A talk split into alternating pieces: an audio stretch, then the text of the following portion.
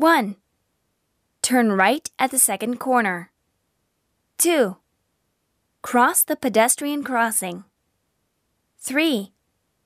Go along the main street. 4. It's just across the footbridge. 5. It's next to the bank.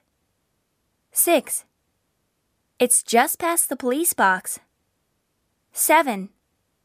It's on the left side of the street. 8. It's in that park. 9. You will find a blue signboard. 10. This underground passage leads to the station. 11. Please ask someone when you get to the station. 12. I'm sorry, I don't know.